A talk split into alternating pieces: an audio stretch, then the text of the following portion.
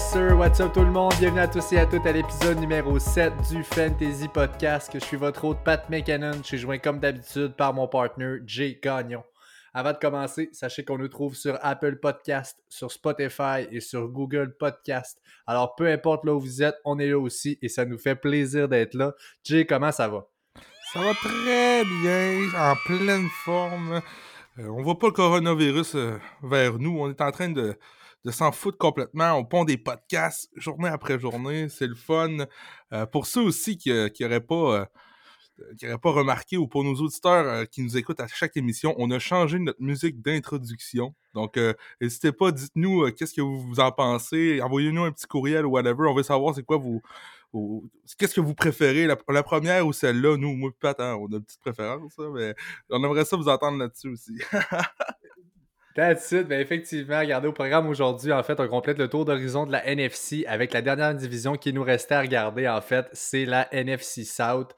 Euh, on va terminer tout ça avec mes prédictions, un peu comme on a fait déjà pour le classement final, ce qu'on voit dans le classement de la NFL pour la division. Euh, qui regroupe en fait les Falcons, les Panthers, les Saints et les Buccaneers. Donc assez intéressant. Ça n'a pas été une grosse division pour le fantasy, ça en fait en 2019, euh, mis à part les Saints qui nous ont donné le meilleur receveur de la ligue. Euh, ça risque de changer, puis on va regarder ça ensemble justement. Donc commençons le sans plus tarder avec les Falcons d'Atlanta. Habituellement, on va commencer les podcasts avec des news et des trucs comme ça. Là, en pat présentement, il y a n'y a pas grand-chose à dire. Les news, euh, on n'aura pas besoin de passer ce segment-là. On passe tout de suite au gros jus. Comme tu disais, les Falcons d'Atlanta. Je vais commencer, Pat, avec Matt Ryan. Euh, Matt, the Heisman Ryan, je l'adore, Matt. Euh, moi, cette année, je le vois finir QB 7, malgré le fait qu'il ne courra pas. Tu sais, c'est pas un QB, là, on appelle ça plus style pocket passer. Euh, lui, son attaque passe vraiment par les passes de toucher et les verges qu'il va faire par la passe. Donc, euh, Matt Ryan, malgré le fait qu'il ne court pas, je le vois finir QB7 cette année. Ben effectivement, je pense que c'est un gars qui est très régulier de par, comme tu l'as dit, euh, son aptitude à être un excellent passeur. L'année passée, ce qui était à noter, en fait, j'étais un peu surpris en voyant ces stats-là. De la semaine 1 à 6, en fait, il y a eu en moyenne 23,2 points par match côté fantasy. 23.2, on sait, c'est excellent comme average. A fini l'année de la semaine 6 à 17. Il a fini en moyenne à 14 points par match. Mhm. Donc, a commencé en feu, ça a régressé évidemment. Euh, et là, c'est à se poser la question est-ce qu'il va être capable d'être notre option pour être là euh, tout au long de l'année? C'est sûr qu'également, ce qu'il faut mentionner des Falcons, c'est leur ligne à l'attaque qui est vraiment pas super.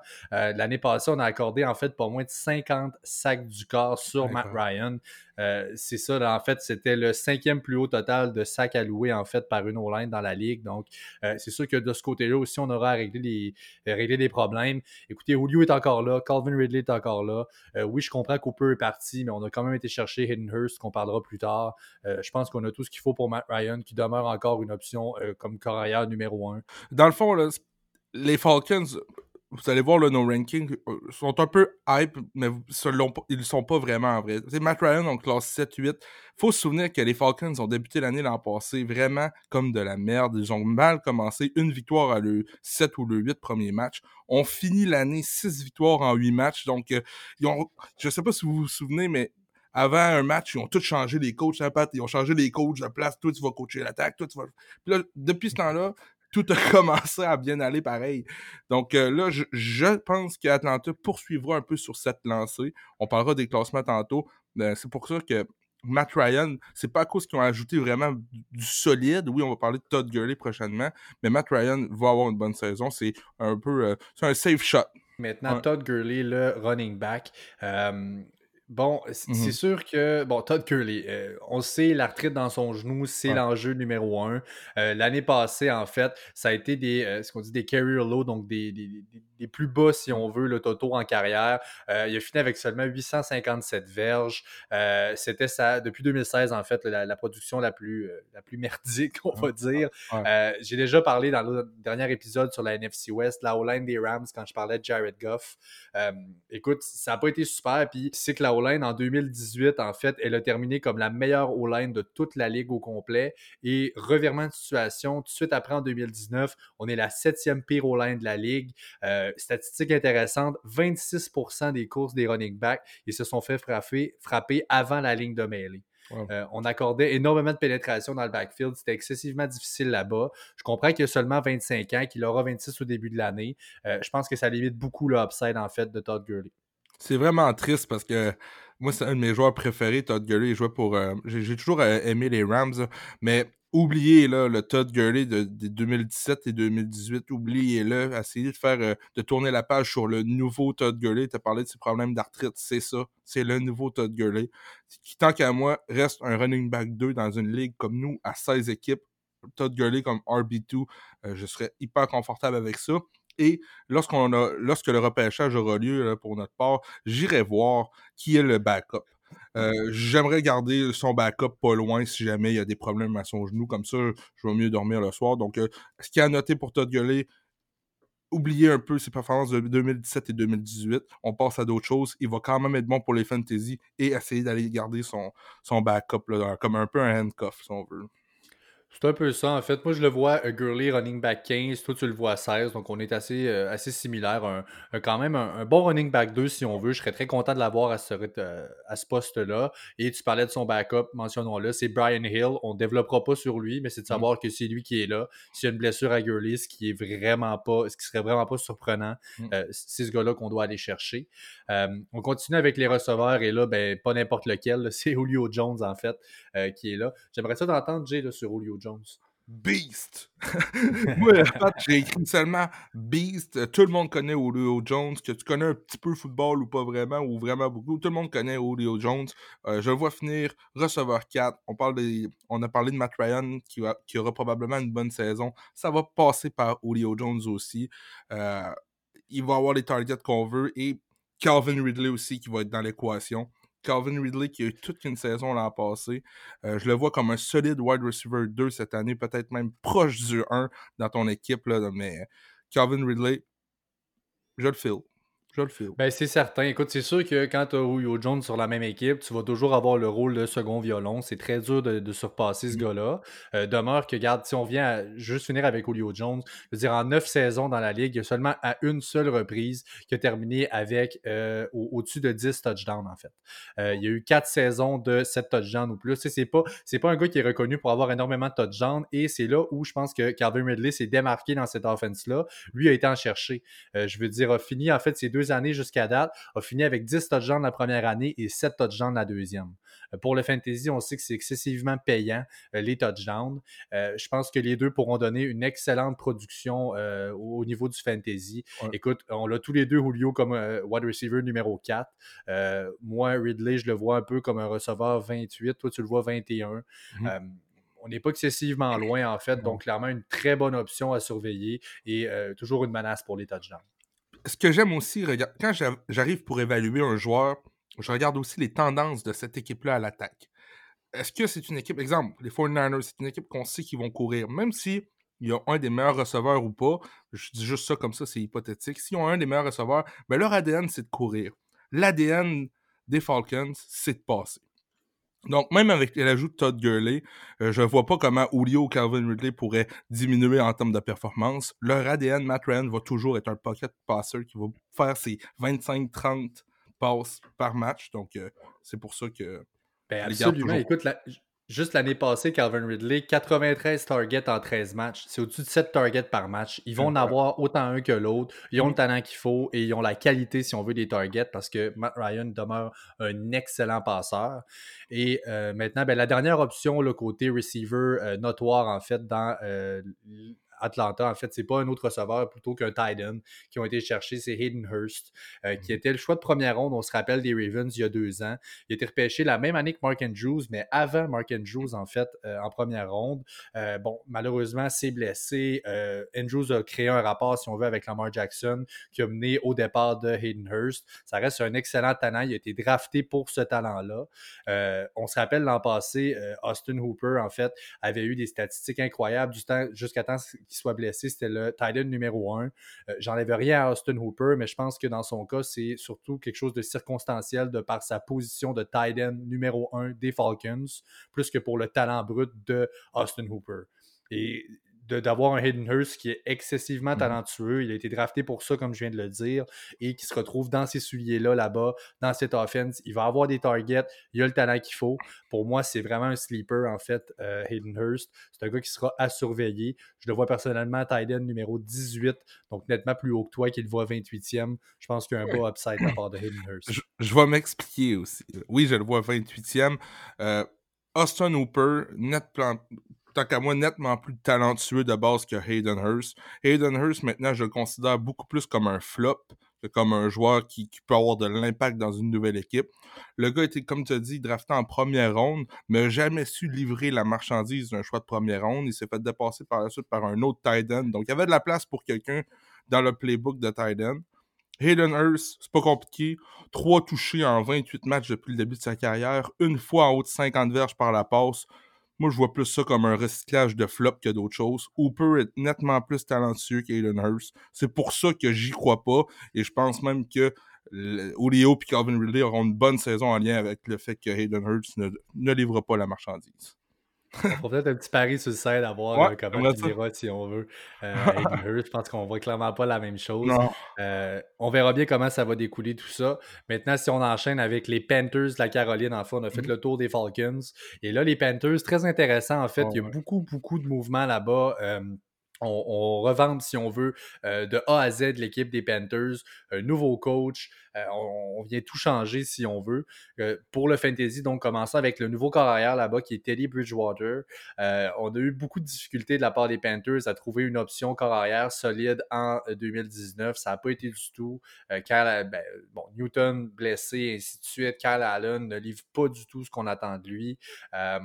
Mhm. Teddy Bridgewater, en fait, moi, ce que j'en ce que, ce que j'en analyse, si on veut, c'est pas un gros bras, en fait. Il y a une grosse qualité de wide receiver là-bas. Là, Au moment où on se parle, il y a encore les trois options qui sont là, qui sont vraiment phénoménales en euh, DJ Moore, Curtis Samuel et Robbie Anderson. Euh, je vois pas, en fait, un gros upside pour Robbie. Essentiellement, c'est une deep threat, Robbie. On en reviendra par après. Euh, ce que je dois dire, en fait, c'est que l'identité, si on veut, de Teddy Bridgewater, euh, c'est surtout d'être un bon euh, game manager. C'est pour ça qu'on l'aimait autant de la part des Saints, qu'on a été le chercher. Euh, il n'a jamais lancé plus de 3300 verges, jamais lancé plus de 15 touchdowns, même dans ses bonnes années au début avec les Vikings. Euh, ça n'a jamais développé plus qu'il faut. C'est pas un gros bras, Teddy Bridgewater. C'est vraiment un gars, là, Mm. comme on dit, là, on va bien parler de Drew Brees, euh, plus des passes un peu plus courtes, qui, qui- qui peut être précis quand même, qui est très safe avec le ballon, fait pas beaucoup de turnover. Mais je pense que dans cette offense-là, où les trois receveurs sont très rapides et explosifs, je suis pas certain qu'on pourra exploiter absolument tout ce qu'on peut faire si on veut de nos receveurs avec Teddy comme corps arrière.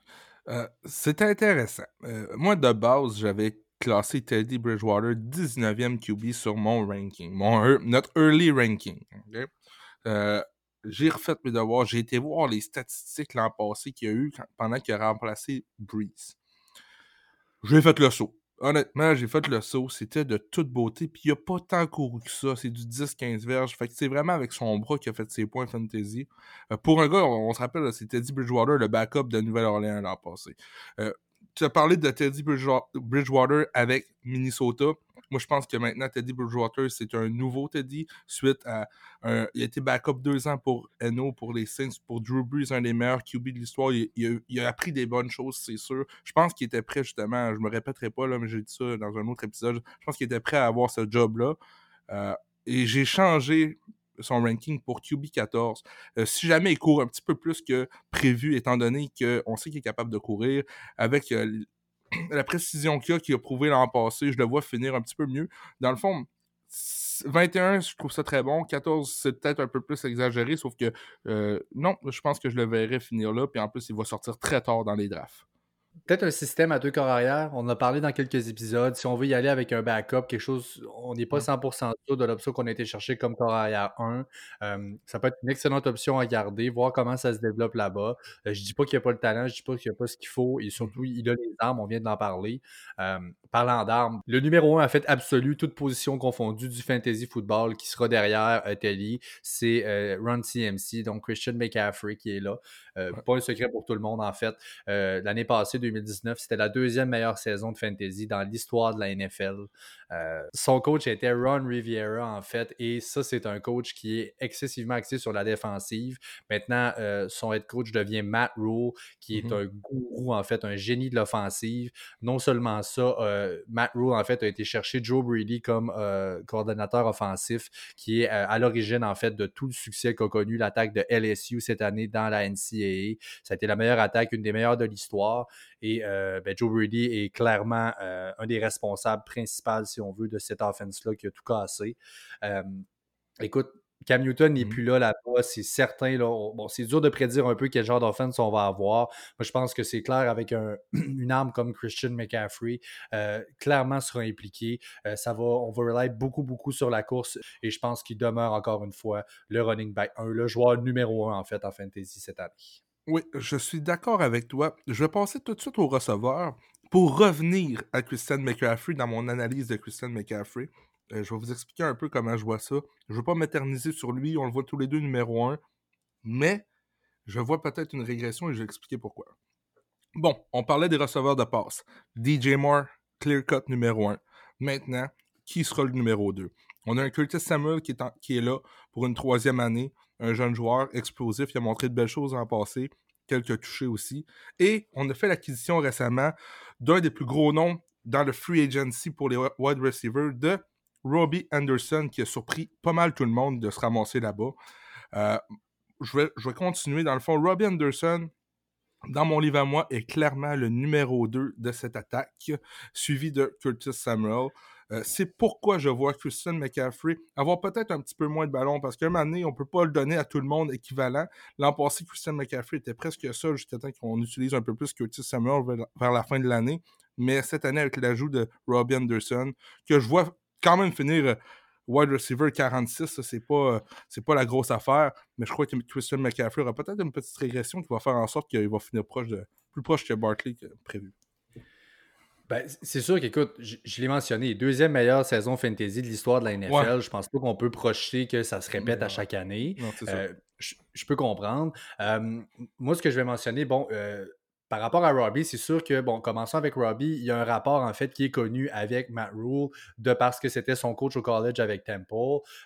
donc, ce rapport-là est connu et c'est là où on se dit, bon, ça fait du sens, même s'il y a déjà clairement un receveur numéro 2 qui pourrait faire le travail là-bas, on a quand même été le chercher là-dessus, en fait, ça a fait un peu boule de neige, puis on se rend compte, là, ce, que, ce que je regardais un peu avant de faire l'épisode, euh, c'est qu'il y a des bonnes rumeurs, en fait, en ce moment, comme quoi Curtis Samuel est à échanger. Il est sur le marché, il, il, mm. magasine là-bas, et je pense que ça fait du sens parce qu'effectivement, là, c'est un peu un casse-tête, ça devient qui est le numéro 2, on a comme trop d'options. Euh, Teddy qui n'a pas, comme je l'ai dit, un gros bras, euh, je pense pas que c'est euh, mm-hmm. une bonne chose de construire autant d'options out-wide, si on mm. veut, des deep routes et tout ça. Je pense pas que c'est comme ça qu'on va développer une recette gagnante en Caroline. Euh, donc là, moi, euh, je pense en fait que ça ferait du sens. D'ici là, regarde, on les a classés quand même assez haut. Je pense que c'est pas pour rien. Il n'y aura pas énormément de targets dans l'attaque où euh, McCaffrey est là. Il y aura le, clairement mm. le, plus haut pourcentage de touches, si on veut, en offense. et ce qu'il faut mentionner également, je veux juste revenir à DJ Moore avant de passer au Titan. c'est que DJ Moore, en fait, excellente année, en fait. Et là, c'est que j'ai remarqué, en fait, en préparant l'épisode, que euh, tu l'avais nettement plus bas que moi dans tes rankings. Moi, je le vois dixième, donc receveur numéro un. Et euh, toi, tu l'as mis 23e. Ouais. Euh, donc là, on n'est vraiment pas sur la même longueur d'onde là-dessus. Moi, je veux absolument en parler. Excellente saison de DJ Moore. J'ai parlé à quel point les carrières étaient mauvais cette année en Caroline, a fini l'année en fait avec seulement quatre touchdowns. Euh, oui, probablement, en fait, sa production euh, sera assez similaire côté vert. Je pense qu'il y aura plus de touchdowns encore. Il a fini dixième overall dans la ligue pour les targets en 2019. C'est des targets de mauvaise qualité, en fait, qu'il a reçus. Moi, je pense que vraiment, c'est un talent brut, un talent incroyable. Puis la combinaison avec Teddy, d'avoir. On, a vu Teddy, il a eu beaucoup de succès avec Michael Thomas quand il a remplacé Drew Brees. Euh, je pense que c'est ça. Il y a clairement une option mm-hmm. numéro un que Teddy va vouloir regarder. Ça sera DJ Moore. Moi, j'entrevois une excellente année. Je suis très high si on veut là, sur, sur DJ Moore. Ben, dixième overall, c'est plus d'une excellente année. C'est incroyable. 23e, 25e, ça reste une excellente année. L'an passé, il a terminé wide receiver numéro 21. Il a eu une excellente année. Pourquoi je le vois numéro 23? C'est parce que Robbie vient d'arriver. Je sais que c'était pas un QB à tout casser qui était là l'an passé. Ça reste les deux arguments. Si t'es pour ou contre, justement, tu vas parler du QB. Sinon, tu vas dire que Robbie vient d'arriver dans les parages. Donc, euh, moi, je suis plus sur le fait qu'il va avoir le même style de saison que l'an passé côté fantasy. Euh, peut-être un petit peu plus bas, mais même genre d'année. Il va être très bon, il va être excellent aussi pour. Il va être reliable. Et tu vas avoir Robbie Anderson qui va être à côté, qui va essayer, qui va y voler quelques touches, quelques touchdowns, probablement. On verra bien, on verra bien dans le fond ce qui se passera avec ça. Il nous reste fun, hein? en fait. Ben on n'est pas, on est pas ben obligé de tout le temps s'entendre. C'est ça que ça veut dire. Ben, il faut pas. C'est pour ça qu'on est deux, en fait. On veut vous montrer les deux revers de la médaille. On, a, déjà, on a déjà parlé. Puis euh, c'est des choses que, par contre, c'est sûr que nous connaissant, toi et moi, on va garder un œil là-dessus. Puis à la fin de l'année, on sera le premier à le dire à l'autre. hey, te rappelles-tu? Et ainsi de suite. Ça, c'est certain. Mhm. Euh, on finit avec, comme je l'ai dit, Ian Thomas, qui est le tight end là-bas. C'est lui qui vient remplacer Greg Olson, qui est maintenant avec mes Seahawks. Bon, c'est un choix de quatrième ronde, en fait, Ian Thomas, en 2018. Il a montré un excellent potentiel, c'est une bonne shape. Quand Greg Olson a manqué des matchs, il est rentré euh, en neuf matchs sans Olson. Il a fait l'an passé 35 catches pour 348 verges et 3 touchdowns. Euh, donc, ça peut être vu comme un sleeper. C'est sûr que euh, Teddy aussi, qui arrive là, veut s'établir. C'est souvent des options qu'on voit plus safe. Un tight end qui est jamais très loin, un petit route simple, des, des passes complétées, en fait, pas facile parce qu'il n'y a jamais de passe de facile dans la NFL, mais euh, c'est un peu ça. Euh, je pense qu'il y a un upside de la part de Ian Thomas, mais en arrivant au draft, je n'aurais pas dans la tête d'aller le drafter vraiment haut. Je vais plus attendre de voir comment ça découle là-bas avant de, me faire une tête sur est-ce qu'il est impliqué ou pas dans leur offense. Euh, c'est super. pour ce point-là, je pense absolument la même chose que toi. J'ai relevé un point de plus. Dans le fond, il me fait penser un petit peu. Je pense pas qu'il va être aussi bon que lui cette année, mais un petit peu au Waller des, Raiders de l'an passé. Aucune idée qui c'est qui. Ça sort tard, tard, tard, euh, même souvent pas repêché. Termine dans le top 5 des Titans. Ou est-ce que c'est une position qui tu te démarques un petit peu, tu peux finir. On l'a vu, Tyler Higby a fini l'année avec 4-5 games euh, de feu. Il a fini top 10 des Titans. Donc, tu sais, ça prend pas non, plus les grosses performances à tout casser pour finir dans les meilleurs Titans de la ligue. Ian Thomas, gardez ce nom en tête. Ça va être très intéressant pendant la saison si Teddy a un petit peu de succès. Maintenant, les Saints de la Nouvelle-Orléans, et là, oh. euh, beaucoup de grosses options là-bas. Ouais, effectivement, euh, on est bien, on est bien excités. Euh, commençons avec Drew Brees, en fait, qui est le carrière. Je ne l'apprendrai pas ça à personne. L'année passée, en fait, malgré qu'il a manqué six matchs, a quand même fini à 3000 verges, ben, 2000 de. 3000 verges, 27 touchdowns, en moyenne 20 points fantasy par match. Et là, moi, c'est quelqu'un, en fait, j'ai beaucoup de hype en fait et j'y crois beaucoup en la saison, même pour le fantasy cette année à Drew Brees. On a été chercher Manny Sanders, dont on parlera tantôt. Euh, il y a, écoute, il y a des options excellentes. Il y a eu une année écœurante l'année passée. quand il était là, en fait, euh, à partir de la semaine numéro 8 contre les Cards, quand il est revenu de sa blessure, il était le carrière numéro 3 pour le restant de l'année. Euh, il a vraiment fini l'année fort. Euh, c'est un de mes sleepers, en fait, je viens d'en mentionner. C'est une excellente valeur dans votre draft. S'il peut glisser dans le coin de la 7 ou 8e ronde, il est encore disponible. Euh, moi, je n'hésiterai pas une seconde à aller le chercher parce que j'entrevois des très, très bonnes choses de la part de Drew cette année. Oui, moi aussi, je suis d'accord avec toi, Patrick. Je le vois à QB11, là, mais c'est quelques points de différence. Je le vois finir très bon cette année aussi. un que je vois un petit peu moins dans ma soupe, c'est Alvin Kamara cette saison. Alvin Kamara l'an passé que j'ai été chercher dans un échange, finalement, il n'a rien donné. Il n'a pas été pas tout payant pour moi. On, rendu là, on fait plus starter ces gars-là à cause du nom. Euh, j'ai noté que c'était le Monumental Collapse de l'an passé. Euh, il a fait perdre des fantaisies à des gens, c'est sûr et certain. Cette année, je ne l'ai pas dans ma soupe non plus. Je crois pas que je, l'ai classé running back 9. Euh, je, je, pense que la qualité des running backs cette année est assez quelque chose. Il a été décevant l'an passé ça reste que ça peut être un early sleeper, si on veut. Là. exemple, t'arrives 9e puis Alvin Kamara est là, ben, t'as pas le choix, ben, ben. Ah. Bien dit, en fait, parce que euh, oui, c'est peut-être un early sleeper et on n'a pas vraiment la même façon de le voir encore une fois euh, du côté d'Alvin Kamara. On n'est pas tout à fait. Moi, je m'attends vraiment à un bounce back cette année de la part de mm. Kamara. Euh, en, en, fait, Bon, il y a eu 6 touchdowns l'année passée en 2019. Euh, il y en avait eu 18 par exemple en 2018. 2017 en a eu 13, donc c'était vraiment nettement moins l'année passée. C'était un peu anormal. Euh, bon, il y a eu euh, Jared Cook qui a eu une production, puis ça, je vais faire une corrélation si on veut entre les deux, qui a eu une production un peu hors de l'ordinaire dans son cas à lui. et je pense que ça a coûté essentiellement la plus grosse conséquence, si on veut, dans l'offense, ça a été la performance de Camara côté touchdown. Euh, écoute, c'est pas compliqué. Dans la red zone, en fait, il y a eu 16% de ses targets. Euh, en fait, a été visé 16% du temps dans la, red zone de la part des Saints. Euh, auparavant, en fait, dans les trois années avant ça, en moyenne, on voyait un 28%. C'était le meneur, en fait, pour mm. les Saints. Donc là, vraiment, ces red zone targets sont beaucoup baissés. Je pense que le fait que Teddy avait été là, Teddy n'a pas pu utiliser, si on veut, Camara de la même façon que Drew Brees est capable de le faire. Mais dans le fond, si tu, si tu repêches top 3, tu le repêcheras pas, même si t'es high. Oui, exact, exact. Bien, bien, bien, dit, oui.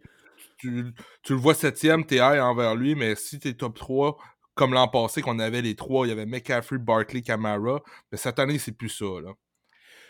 Mais, puis probablement qu'on aura la chance d'entrer plus en détail, fait que je ne voudrais pas non, non, plus étirer ce que je vais dire là, mais on en a parlé hors des ondes cette année, si j'ai le choix, je ne veux pas drafter tôt. Il y a tellement de profondeur dans les running backs. Il y a de la bonne profondeur à aller chercher. Si je peux drafter plus tard dans la ronde, je vais vraiment utiliser. Euh, ben, en fait, je vais préférer, si on veut, si ça peut tomber dans le tirage, que je sois plus tard. Je vais très vraiment être content parce que je parle de Camara. Il y a plein d'options comme ça qui, par rapport à une option qui sera draftée plus tôt, euh, le upside fait en sorte qu'ils pourraient être ensemble si on veut. Et puis, euh, on en reviendra dans le backfield aussi, là-bas, avec les Saints, il y a Latavius Murray qui est le backup. Dans le fantasy football l'année passée, pour tous ceux qui ont rentré au début de l'année avec le titre de euh, backup, si on veut running back, Latavius Murray a fini troisième dans tout le fantasy football. Euh, fait que c'est un excellent handcuff si on veut. C'est un bon backup à avoir. C'est sûr qu'il a tellement de bonne valeur que ça ne peut pas vraiment être vu comme un handcuff parce que s'il est disponible dans les waivers, même si c'est le backup, même comme deuxième running back dans certains cas, dans une ligue plus deep, pourra être choisi puis starter sur un flex. Donc, c'est sûr qu'il est comme un peu à la limite du handcuff. J'avais aussi Camara et Murray dans mon équipe l'an passé et j'ai hésité à plusieurs reprises pour les faire starter la même semaine ensemble. Donc, euh, Absolument. Euh, continuons en fait avec bon, un no-brainer, euh, comme on dit en fait, le Michael Thomas, qui est le clear numéro un en fait receveur dans toute la ligue. Euh, je vais développer rapidement, Jay, puis je te laisse. Ben, en fait, on va, on va développer. je pense que ce qui sera le plus important, c'est qu'est-ce que sera l'impact d'Emmanuel Sanders.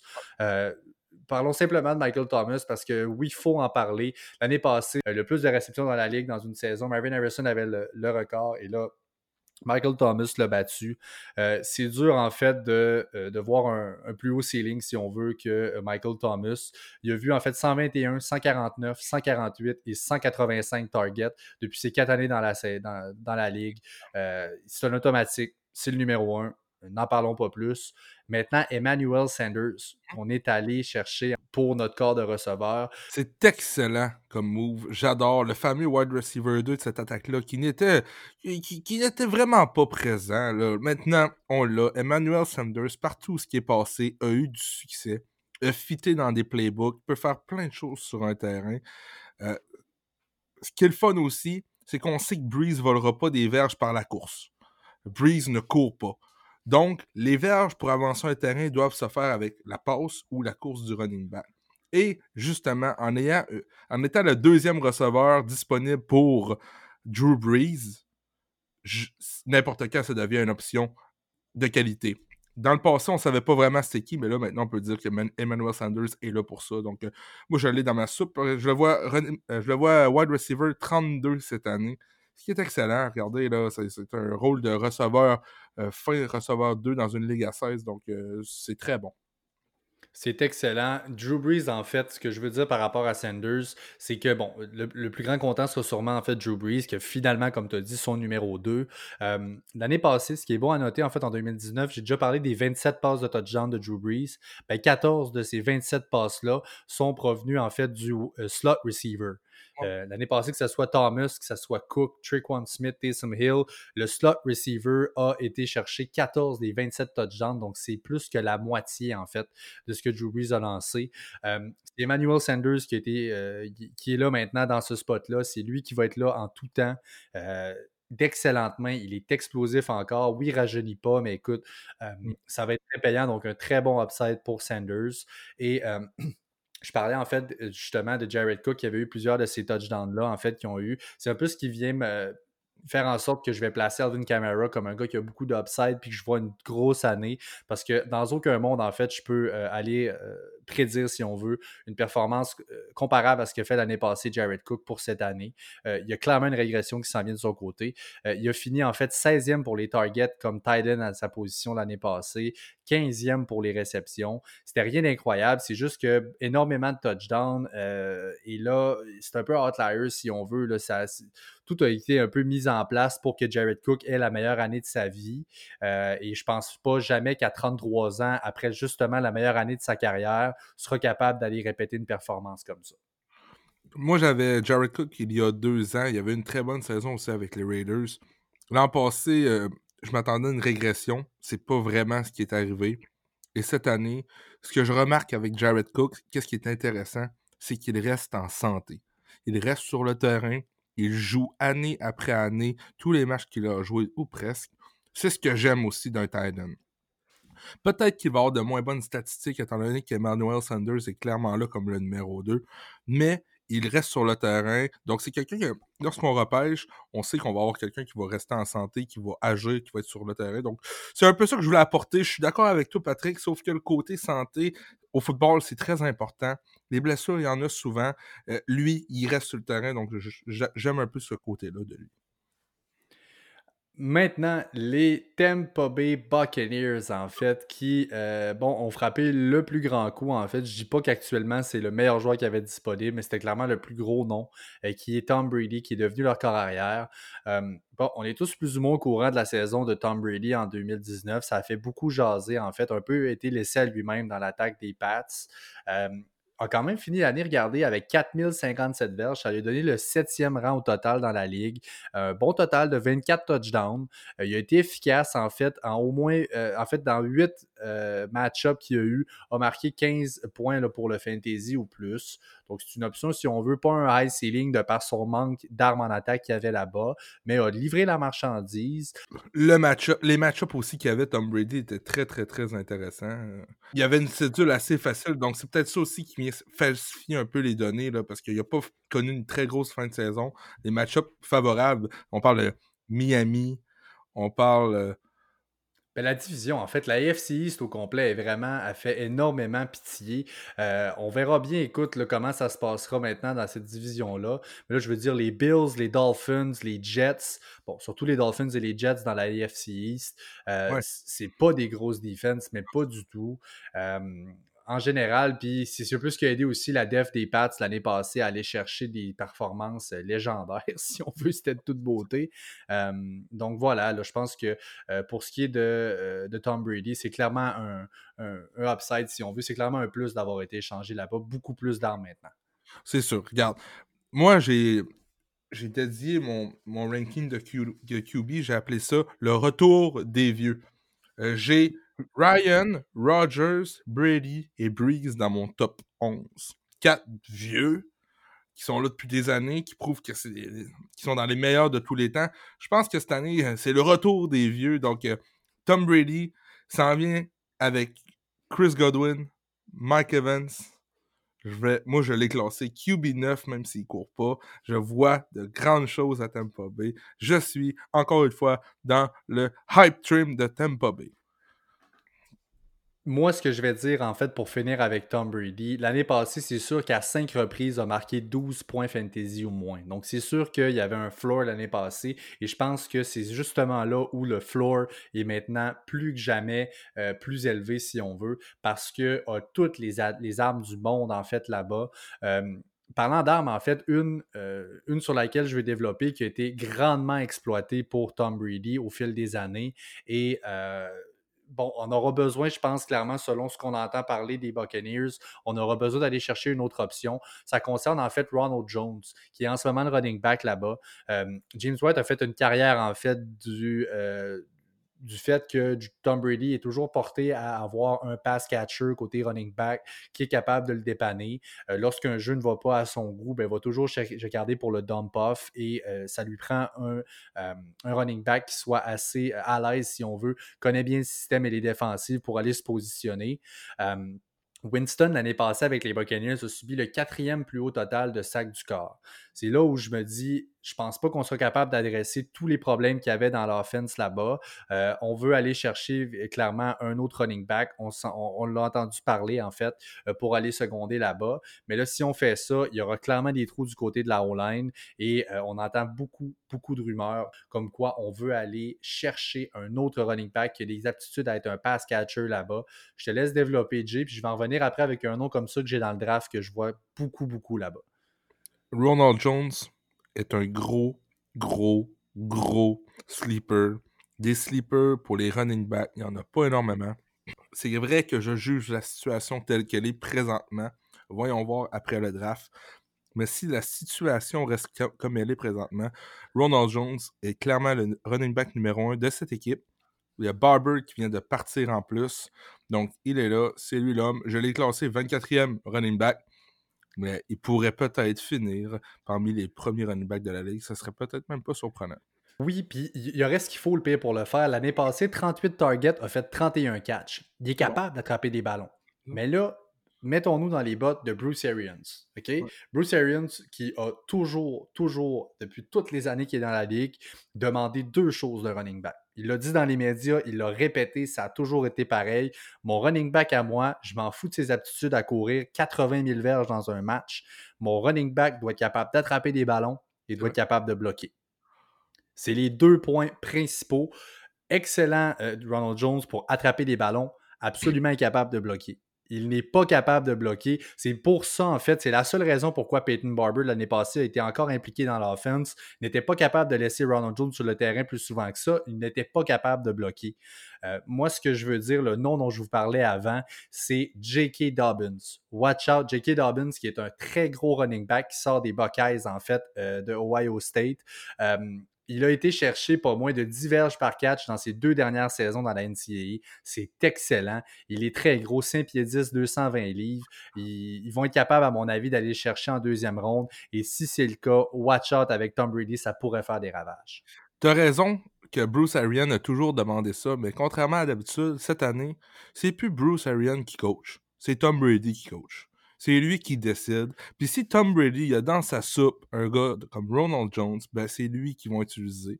On, a parlé dans, un autre podcast. Ça va être le playbook de... C'est sûr que c'est Tom Brady qui apporte ce qu'il a, ce là-bas, c'est lui qui va décider. Donc, je, suis d'accord avec toi c'est Bruce Arian qui prend la décision. Mais tant qu'à moi, c'est Tom qui va choisir un peu comment ça va se passer euh, sur ce terrain-là. Moi, je pense que la passing offense va passer par Brady, mais clairement, il y a besoin. James White est un excellent contrat, by the way. C'est pour ça qu'il a réussi à avoir un poste puis à le garder aussi longtemps avec les Pats il attrapait des ballons, il bloquait, il voit les choses de la même façon. Et je pense qu'il y a une lacune pour Ronald Jones. S'il est capable de l'adresser, tant mieux. À ce moment-là, si je vois que c'est la number one option euh, à la première semaine de l'année, je serais 100% d'accord avec toi que ce gars-là a tout l'upside du monde dans cette attaque-là. Tant que ce ne sera pas arrivé, ben, on verra bien. Évidemment, euh, restez, restez, des notes et vous le saurez rendu là. On va vous tenir à jour, c'est certain. Euh, continuons en fait avec probablement le meilleur duo de receveurs, ou en tout cas, je, Prouvez-moi le contraire si vous trouvez que c'est pas ça. Euh, meilleur duo de receveurs en fait de la ligue en Mike Evans et Chris Godwin. La question à laquelle on va devoir répondre en fait, qui est le numéro un? C'est-tu Godwin, c'est-tu Evans? Si c'est moi qui choisis, les deux sont disponibles. Lequel je vais prendre en premier? Et là, je pense que c'est un peu une unanime dans toute la communauté de fantasy. Euh, de parce que maintenant le corps arrière est Tom Brady, ça devient Chris Godwin, qui est le receveur numéro un là-bas. Petite précision là-dessus. Euh, dans le fond, ce que je veux apporter, c'est que Tom Brady, maintenant, a, oui, Ronald Jones. On a, parlé d'un euh, pass catcher comme running back. Sauf que là, en ce moment, il y a deux des dix meilleurs receveurs dans son équipe. Ce qu'il n'avait pas avec les Pats. Donc là, là, commence à passer les ballons de côté. C'est pour ça que je vois Brady vraiment meilleur que, que toi cette année, QB 9, QB 16. Je vois que les passes vont se faire beaucoup plus en profondeur ou dans le slot. Et oui, je vois Godwin terminer meilleur que Mike Evans, sauf dans du standard, Standard League où est-ce que les réceptions ne comptent pour rien, peut-être que Mike Evans trouvera le moyen de se démarquer par ses touchés. Euh, sinon, half PPR, full PPR, c'est Godwin. Mais sur le point que tu as soulevé, en fait, par rapport au fait que les receveurs sont de plus grande qualité et on peut lancer des, plus, des, passes plus profondes, pour lancer une passe profonde, ça prend une protection, ça prend un carrière qui a du temps pour faire ces passes-là. Et c'est exactement là où je dis tout dépendra de ce qu'ils feront au draft. S'ils décident d'adresser la O-line, je suis pas inquiet que Ronald Jones va être capable de rester là. On va chercher des meilleurs blocs parce que ça fait clairement pitié. Écoute, quatrième, je l'ai dit, Winston l'an passé pour les sacs donnés au corps arrière pour les Buccaneers, en fait. donc là, s'ils veulent l'adresser, tant mieux. Mais moi, je pense que tout le sens, en fait, dans lequel je disais le pass catcher running back, c'est que si on n'adresse pas plus qu'il faut cette position-là, Brady n'aura pas le choix d'y aller pour des targets plus rapides. Donc, un plus pour le, running back là-bas qui sera capable de s'établir et un plus pour Godwin, euh, qui est clairement plus versatile, si on veut, du moins dans son utilisation, que Evans, qui est clairement une deep threat euh, plus que d'autres choses aussi une autre option, en fait, un autre passing option. Et là, on n'a pas de secret pour tout le monde à quel point euh, Rob Gronkowski a été euh, le meilleur tight end, en fait, euh, au fantasy pendant tellement longtemps avec Tom Brady, qui exploite clairement cette position-là. a encore une fois une excellente option. Je dis excellent. Côté talent, c'est hors de tout doute. Tout le monde va s'entendre que O.J. Howard là-bas est euh, un talent incroyable. Ça n'a pas fonctionné, mais pas du tout, en fait, euh, dans la dernière année. Ça a été un peu une risée de la part de, euh, de O.J. Howard. Oui, vraiment, honnêtement, il a été drafté très tôt l'an passé, n'a pas livré la marchandise. Et c'est pourquoi j'ai un gars qui s'appelle Cameron Braid comme un deep, deep, deep, deep, deep, deep, deep sleeper. Vraiment loin, OK? Mais gardez-le en tête. Euh, c'est pourquoi O.J. Howard, l'an passé, n'a pas prouvé ce qu'il était capable de faire. D'après moi, sa marge d'erreur est pas énorme. Donc, beaucoup de risques à le repêcher, tant qu'à moi. Et si jamais il y a quelque chose qui se passe avec lui, ne fournit pas les 4-5 premiers matchs, on a un gars comme Cameron Braid qui est prêt à prendre le dessus. Je dis pas qu'il est meilleur ou plus talentueux, mais ce qu'on veut, c'est les targets de Brady. Si le gars est capable de prouver qu'il fait plus la job que l'autre, le changement va se faire. Oui, le changement va se faire si c'est pour arriver, si O.J. Howard est pour flopper, euh, je ne l'entrevois pas du tout. Jason Litt, en fait, le GM là-bas, a dit qu'il est plus excité que jamais, en fait, d'avoir Brady, qui sera enfin capable de, euh, si on veut, de rentabiliser. C'est un gros investissement, c'est un choix de première ronde, en fait, O.J. Howard. Pour un tight end, c'est pas pas nécessairement fréquent. Euh, c'est un choix de 19e ronde, le 19e choix, c'est-à-dire overall en 2017. Euh, donc, on avait investi, on avait voulu aller le chercher, on le voyait dans cette attaque-là. Il y a tout le talent du monde qu'il faut pour le faire. Euh, c'est un, free côté athlète, là, c'est vraiment une machine de guerre. Donc là, on termine l'épisode d'aujourd'hui, en fait, avec nos prédictions pour ce qui est du classement dans la division de la NFC South pour cette année en 2020. L'année passée, rapidement, en fait, les fiches de chacune des équipes, les Saints ont fini avec un 13-3. Euh, les Falcons ont fini à 7-9. Les Buccaneers, même chose à 7-9. Et finalement, les, euh, les, Panthers, en fait, qui ont fini à 5-11. Euh, cette année, en fait, ben, je vais y aller tout de suite. Le seul petit changement, bon, oui, les Saints sont encore locked in au, haut de la division. J'entrevois ensuite, par contre, les Buccaneers finir deuxième, évidemment, avec Brady, tout ça. ensuite, j'entrevois les Falcons et pour finir, les Panthers qui finiront dernier, selon moi. Same thing. J'ai la même chose que toi. Euh, Alors ben voilà, c'est ce qui termine en fait notre épisode sur la NFC South. On vous invite à aimer, à suivre et à partager nos pages Facebook et Instagram à Fantasy Podcast, ainsi que sur Twitter à Podcast, donc P-O-D-C-A-S-Q-U-E. Euh, chaque mention j'aime qu'on reçoit, chaque commentaire que vous faites, euh, honnêtement, chaque partage fait une énorme différence pour nous. Ça fait toute la différence en ce moment et n'hésitez pas, ça nous fait chaud au cœur. N'oubliez pas non plus de nous envoyer des courriels, des questions, courriels au fantasy podcast à commercial gmail.com. Euh, moi et Pat, on s'en parlait hors d'onde justement. On va faire une émission spéciale bientôt sur toutes les emails qu'on recevra, justement pour répondre à toutes vos questions. Donc, n'hésitez pas, envoyez-nous des questions fantasy podcast à commercial gmail.com. Salut à tous, merci d'avoir été là. Prochain épisode, c'est la AFC South. Yeah, ciao!